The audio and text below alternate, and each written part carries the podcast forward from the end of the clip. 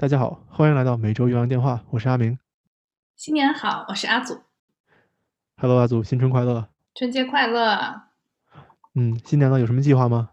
我呀，可能今年疫情，然后还有一些工作吧，所以我估计我就是在家休息休息，然后和家人朋友多多视频一下。嗯，那还是挺不错的，因为我也知道美国的学校嘛，它是不放春节假期的，对吧？所以你们老师可能也没有什么休息时间。对的，对的。不过我们学校确实给这个学生稍微放一放，所以有可能会轻松一点点。嗯，挺好的。那如果轻松的话，可以多给咱写写稿。那必须的，那必须的，可勤奋了。大家不知道吧？其实阿明的稿都是我写的。没有没有，哎，你别瞎说，都是我自己写的。开个玩笑。那阿明你怎么样呢？嗯，我们也没什么计划吧，还是准备好好上一天班。但是因为疫情嘛，我也其实没有什么出去玩的计划，可能顶多是叫几个朋友来一起吃个火锅。我也想吃火锅。火锅你可以自己弄的嘛，我就从网上买了一个那种自热火锅，还不错。挺好的，我可能吃点饺子吧，我有包饺子技能。我也有，等以后聚一下的时候可以一起包饺子。哎，我觉得这很好。这团建活动 怎么老是在那说，但没有出现呢？我觉得咱们包饺子的钱还是有的，这个经费没有问题。那没有问题，没有问题。好，那阿祖，你看，呃，这次咱们春节这期节目呢，我觉得咱们做一期 bonus，跟大家分享一下咱们过去一年的读书笔记，呃，以及给咱们听众朋友们推荐一些在新年之中可以读的比较好的书，怎么样？对对对，我觉得这个特别好，也是一个新旧交替的仪式，算是。嗯，对。那在我开始之前，咱们先说一下 Goodread 这个网站吧。嗯，好啊。嗯，Goodread 这个网站呢，我觉得相当于一个呃美国的这种读书的豆瓣，类似于，也就是说，你可以在网上找到所有的书，然后呢，也可以把它放到你的书架里面，你也可以对这个书进行这种书评、打分等等等等。呃，我用这个网站呢，主要就是想把我自己读的书读了什么记录下来。有的时候觉得想写呢，写一点点这种书评，呃，更多的是为了自己看吧。对的，而且我和阿明当然也是在这个网站上面互相关注，所以就是我俩能看到对方最近都在读哪些书。对呀、所以我最近读《名侦探柯南》的漫画书就被阿祖发现了。被发现了，你看你也发现了我最近在看的这个恐怖故事。嗯，我看到了。Goodread 我还有一个特别喜欢的点，就是它每年会有一个阅读挑战，你可以在上面写今年自己想读几本书。那么在这一年下来，你可以追踪自己是否达成自己的目标。当然了，就是大家有这种小目标、读书目标的话，也可以自己给自己划定嘛。那阿明，你今年的读书目标是多少呢？我去年读了大概有五十多本书吧，当然其中有十多本是漫画哈。所以今年我觉得差不多，如果能保证，比如说一星期至两星期读一本书，呃，这个算是达标了。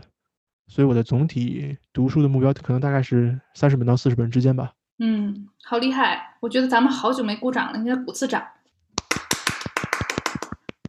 那请问阿祖你呢？我今年的读书目标呢，就是读二十本书，也就是相当于每个月可以读一到两本这个速度。那也很棒啊。感谢感谢，咱们一定互相支持。嗯，我跟你讲，你要是看二十本柯南可快了，一个月就能看完。那咱们分享了 Goodreads，哎那我知道阿祖你比较喜欢读一些非虚构类型的书，对吧？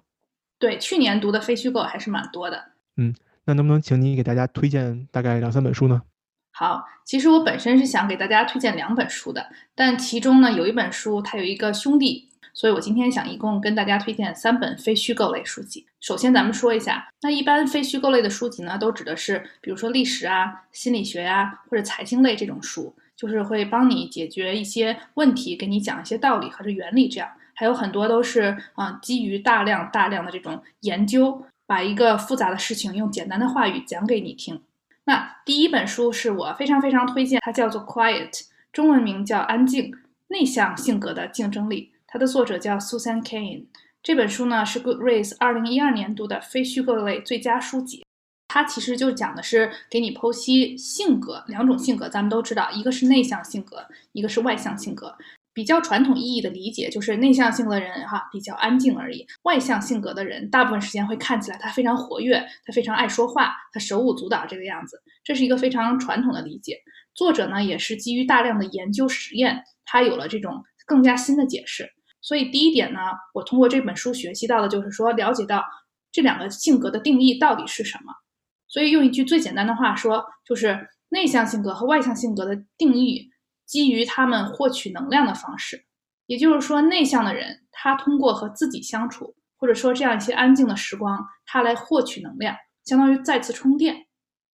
不代表说他就不能和人交往，不能去 social，他也会的。但是呢，和人去 social 去交往，是这个消耗他能量的方式。以此类推，外向性格就是相反的。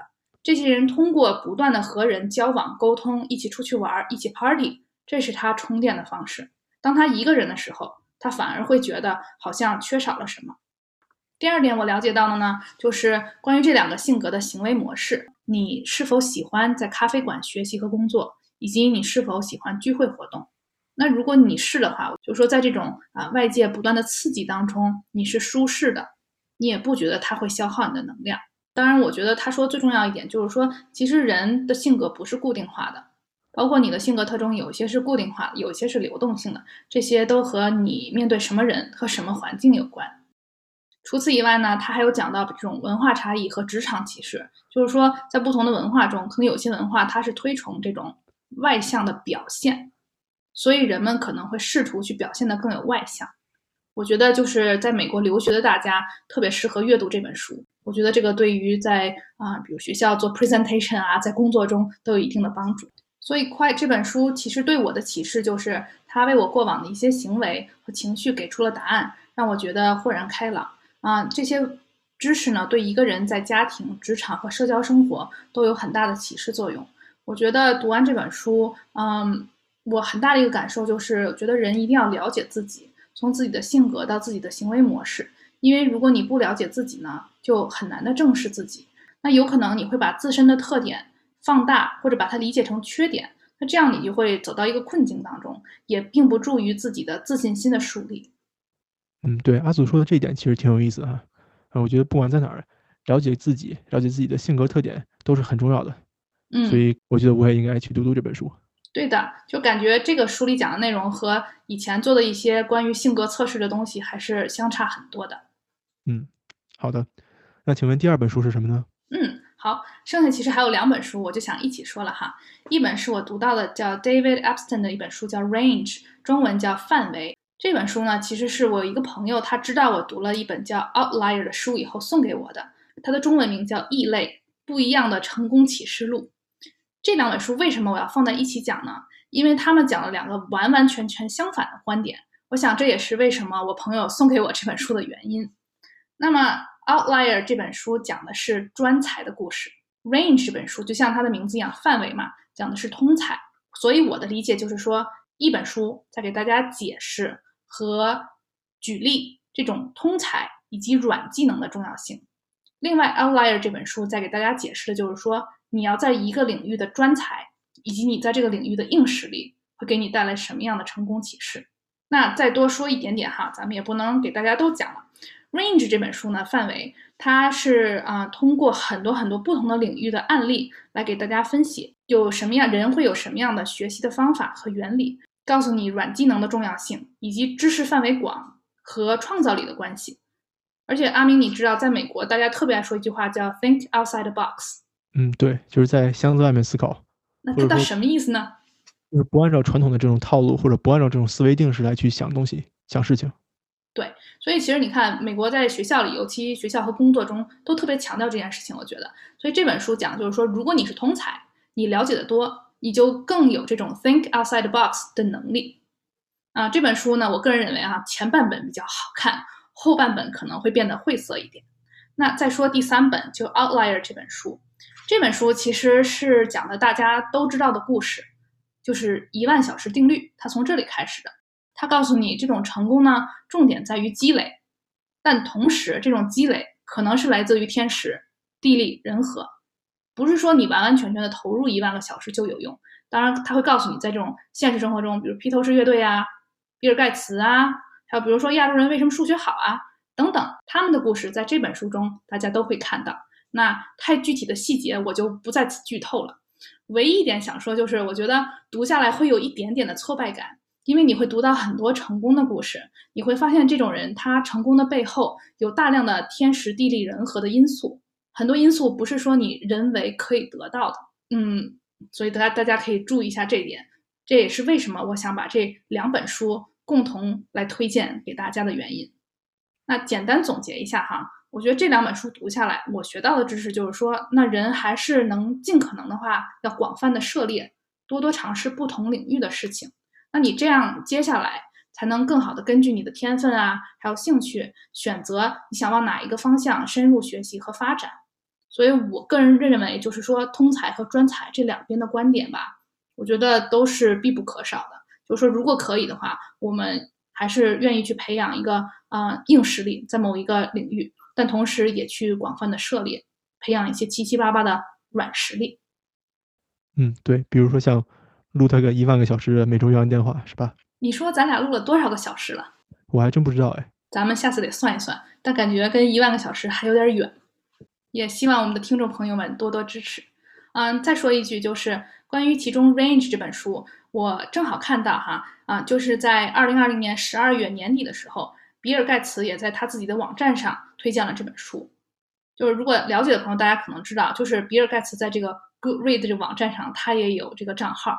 你看网上就经常有些比尔盖茨书单嘛，所以我觉得这个还是很有公信力的。他这个文章我看到在网上也有中文版了，可以大家也看看他是怎么推荐的。这个我还真没看过，我都不知道比尔盖茨在网上可以找得到。那今天今天晚上跟大家去探讨一下文学。好，那阿明，你有什么样的分享呢？刚才阿祖给大家推荐了三本非虚构类的图书，那下面呢，我来推荐三本虚构类的，说白了就是小说啊。因为我平常看小说看的比较多，我第一本要推荐的书呢，是美国作家安东尼多尔写的《所有我们看不见的光》。这本书讲的是啥呢？讲了一个发生在二战期间的故事。书的主人公是两个人，男生呢是德国军队里的一个小兵，女生呢是法国沦陷区的一名盲人女孩。呃，这本书通过描写两个人在战争期间的经历以及命运的交织，很细腻的刻画了在战时普通人和普通士兵的生活。我觉得呢，在同时也表达了这种极强的反战思想，挺不错的。我比较喜欢这本书的原因是两点哈。第一点就是这本书对于在战争背景下的亲情、友情还有爱情描述的还是非常动人的。我喜欢这本书的第二点原因呢，是因为它虽然是小说哈，但是呢，它在其中包含了很多我们可能不太了解的真实事件的背景。呃，阿祖，我给你举个例子哈，比如说我们现在普遍认为，在二战之中，纳粹德国肯定是邪恶的一方，对吧？但是这本书里面的男主呢，作为德军中的一个小兵，他是一个战争中的小棋子，其实他这种经历是被很多人忽略的。我觉得呢，也有可能代表了和他一样许许多多被迫参加战争的人，那不光是德国人，还有可能是比如俄国人啊、美国人。所以说，这个书里面其实是有反映出他们这些人的这种经历的。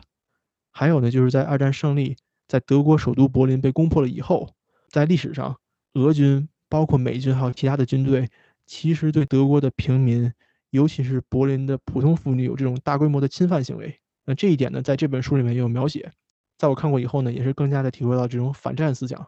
我觉得在这方面可能大家不是很了解，所以看一看这本书会学到很多东西。而且再提一句哈，这本书呢是普利策文学奖的获奖作品，所以说呢更是值得大家一读的。呃，那下面说第二本书哈。我第二本要推荐的书呢，是英国著名悬疑作家阿加莎·克里斯蒂写的《大侦探波罗》系列中的一本，叫做《五只小猪》。说到阿加莎·克里斯蒂哈，很多中国的书迷习惯称她誉为阿婆。为啥叫阿婆呢？因为她是十九世纪生人，在上个世纪的八十年代去世的，所以咱们熟知她的时候呢，她就一直是这个老奶奶的形象，所以叫阿婆。阿婆一生写了很多很多书，我统计了一下哈，我截止到今天为止，一共读过六十四本阿婆写的书。你太厉害了。这个呢，我也是想以后专门做一期给大家讲讲的。阿加莎·克里斯蒂，她的创作生涯其实塑造了很多很经典的侦探角色，最著名的就是大侦探波洛。咱们所熟知的《东方快车谋杀案》呀，《尼罗河惨案》呀，还有《阳光下的罪恶》，这些呢都是阿婆的杰作。我这次想给大家推荐的这本书是大侦探波洛系列之中的《五只小猪》，这个呢是一本非常精彩的悬疑破案小说，大家可以跟着波洛侦探一起解谜，看看自己猜的对不对。呃，反正我是当时没猜出来哈，但是最后看到凶手公布了以后呢，有一种恍然大悟的感觉，我觉得挺不错的。那简单说说为什么我喜欢阿婆写的悬疑小说呢？呃，其实柯南道尔的《福尔摩斯探案集》我之前也都看过，但是呢，我觉得相比福尔摩斯，我更喜欢侦探波洛，因为在看福尔摩斯的时候哈，基本上全程的感觉就是，哎呀，太厉害了，他啥都知道，他这个也能判断出来，你总是有一种跟班的感觉，就是你就是那个华生，你很难有这种参与感。但是阿婆的大侦探波洛系列它不太一样，每一本书我觉得哈就好像是一个拼图一样，那如果你拼对了就很有成就感，如果没拼出来，最后这个解谜环节也会带给你一种兴奋感。所以呢，今天在这儿呢，我给大家推荐《五只小猪》这本书。那请问阿祖啊，你平常对这个侦探推理悬疑小说有没有兴趣呢？我还是非常喜欢悬疑小说的，但确实这种呃侦探类的这种看的有点少。对啊，所以你可以读读我推荐这本书嘛，也有一种解谜的感觉。是的，我觉得今天得到了很多很好的推荐。好，那我最后再给大家说一本书哈，这本书呢是我很喜欢的日本作家夏目漱石写的，名字叫做《心》。这本书讲的呢是主人公和他的 sensei，就是他的老师之间的故事，也是通过主人公的视角讲述了老师的人生经历。那我为什么喜欢这本书呢？有两个原因哈。第一个原因就是这本书的时代感，或者更准确的说是这种缺乏的让你几乎感觉不到的时代感。为什么呢？《新》这本书发表于一九一四年，也就是咱们清朝解体的两年之后。但是如果我不告诉你这个时代背景的话，你可能读完书根本感觉不出来，书里表达的是一百多年前日本人的生活方式、交流方式以及思考方式。所以这个我感觉特别奇妙。也就是说，咱们刚从这种呃封闭落后的封建社会迈出来。在同一个时代呢，日本文学作品已经是这个样子了。这种对比其实非常有意思。第二个原因呢，是在中国哈，我经常读的和夏目漱石差不多同时代的作家呢，就是咱们的鲁迅先生。嗯，那当然，鲁迅先生的创作生涯比夏目漱石要长很多，因为夏目漱石一九一八年就去世了。但是我觉得这种对比也很有意思，就是说在同一个时代，咱们的鲁迅先生在写什么，那日本的夏目漱石在写什么？我觉得这个可能和国家的状况还有文化都挺有关系的。所以在此呢，我给大家的新春读书推荐。最后一本书是日本夏目漱石写的《心》。阿明，你知道吗？我特别想给你推荐一个专业，叫做比较文学，感觉很适合你呢。我可以以后去研究一下。那这就是我们在春节之际给大家奉上的读书分享。大家在去年有读到什么样的好书呢？也欢迎和我们分享和推荐。大家可以在喜马拉雅还有微信公众号上给我们留言。如果大家还想继续支持我们呢，也可以在微信、喜马拉雅、Spotify。Apple Podcast 还有 B 站上找到我们的节目。如果大家想直接跟我们联系呢，也可以发送 email 到每周鸳鸯电话全拼 @gmail.com。阿明哈祖再次谢谢大家，祝大家春节快乐，牛年大吉，拜拜，我们下周再见，拜拜。